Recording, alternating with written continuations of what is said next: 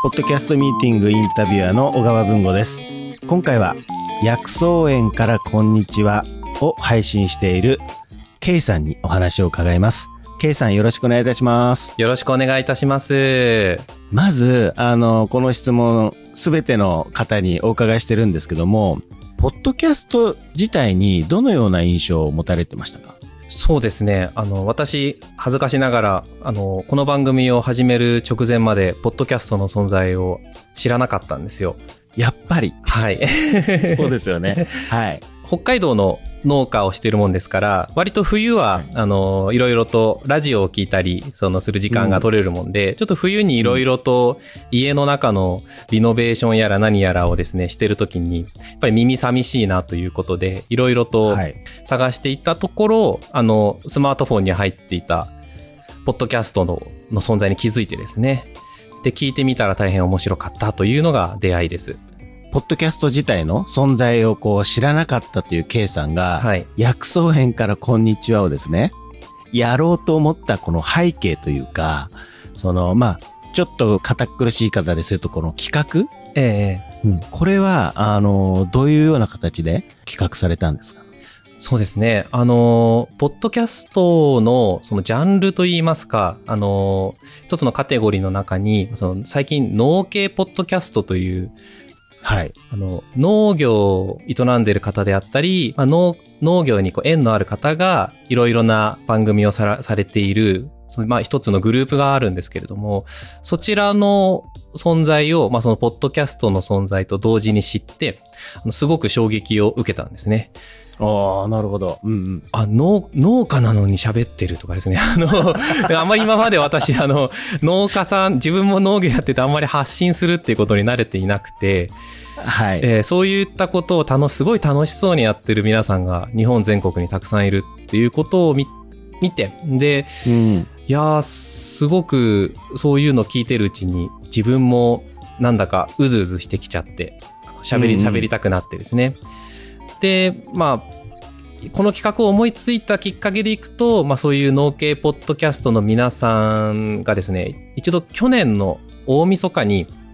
総会議という形で集まってお話をするという企画がありまして、そちらをはい。聞いた時に、ビビッと自分の頭に来て、僕もやりたいと思ったのが、まあきっかけになりますね。へえ。あの、そのいろんなところにこう、皆さんから刺激を受けて、えー、やろうってなった時に、具体的に、じゃあどういったことを話そうっていうような、その中身っていうのはもう、その時点で、皆さんが刺激を受けた時点で、結構、あ、これだな、これだな、とかっていうような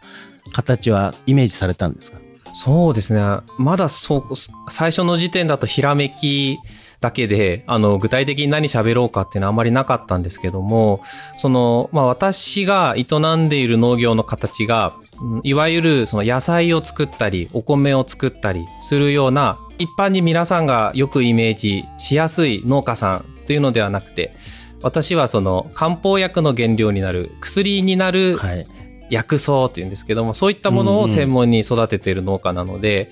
で、まあもともと広島でオリーブ園をい営んでいた経験もあったので、まあ、そういう薬草とオリーブのことを話すっていう番組は今のところないようだし、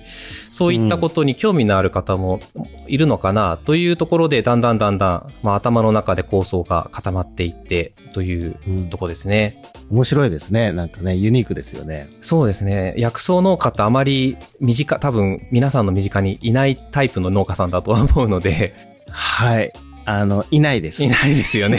いないですね。まあ実際にじゃあやろうってなった時に、何かこの番組のコンセプトっていうのはお決めになってスタートされたんですか？そうですね。あのーもう番組で毎回冒頭に言ってるんですけれども、この薬草と聞くと皆さん割と縁がないような、あの、印象をお持ちの方が多いようなんですけども、意外と知られてないだけで皆さんの身近な薬であったり、薬以外の、まあ、いろんな栄養補助食品とか、まあ、もう本当に皆さんの飲み会の後に飲むウコンの力みたいなものもウコンっていう薬草が入ってますし、はい。お腹が痛い時に飲むセイロガンとか、対象、対象漢方胃腸薬さんとか、まあ、いろんな、はい。まあ、家庭薬と呼ばれるようなものには、まあ、結構薬草が入っているので、そういったその身近なのに意外とクローズアップされてない、知られていない薬草の世界を紹介するっていうのは割と早い段階で心の中にあったことですね。ちょっと脱線しますけども、はいケイさんは、まあ今、その薬草を作られて、その前はオリーブですけども、はい。もうずっと農業というか、そういったことに携わられているんですか？いえいえ、あの、とんでもありません。私、もともとは、あの、しがないサラリーマンでございました。えはいそうなんですね。はい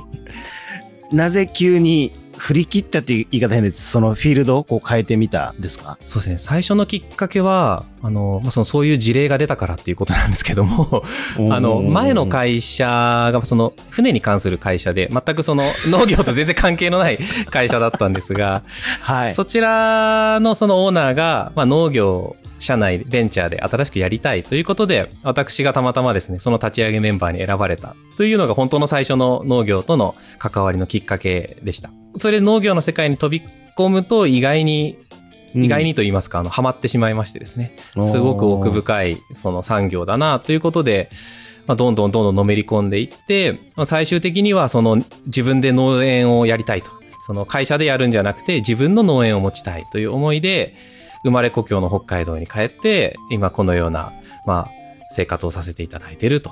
いうことになりますね。面白いですね。人の数だけ ストーリーがありますけども。そうですね。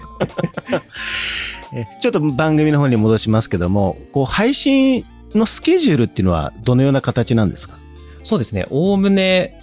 毎週1回ぐらいのペースでやりたいなとは思っていますが、なかなかえー収穫シーズンとかですね、その農業、農作業が忙しい時期はちょっと滞りがちになったりしますね。目指せ毎週だけど、その時の状況によっては不定期になったりっていうような形そなですかうんですね。ね。はい。で、今の、今のところの、まあ、平均でいくと、まあ、月4本から5本ぐらいのペースで、まあ、大体配信はできているので、まあ、不定、何曜日とかいう、な、何曜日何時っていう決まった時間にはせずに、えー、畑ができない雨の日に収録するかとかですね。まあ、そういった自然のリズムに合わせて収録をしています。時間の尺というのは、だいたいこのくらいだなっていうのを決められてるんですか？大体、はい、決めてますね。大体、まあ、さ、さん1回30分以内に収まるように、とは心がけています。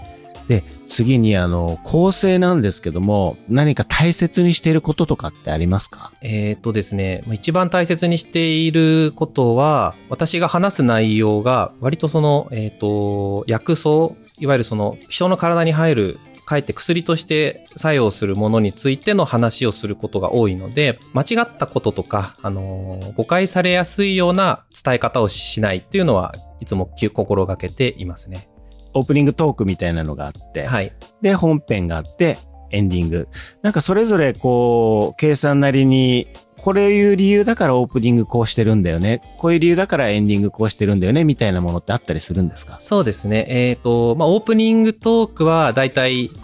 あの、日々のその農作業のこととか、あとまあ子育てのこととか、割とアイスブレイクみたいな話題を入れることが多いんですけども、まあ、その、結構その、まあいきなりお堅い話題で、今日はこの薬草について効能を語りますだと、ちょっとなんか、あの、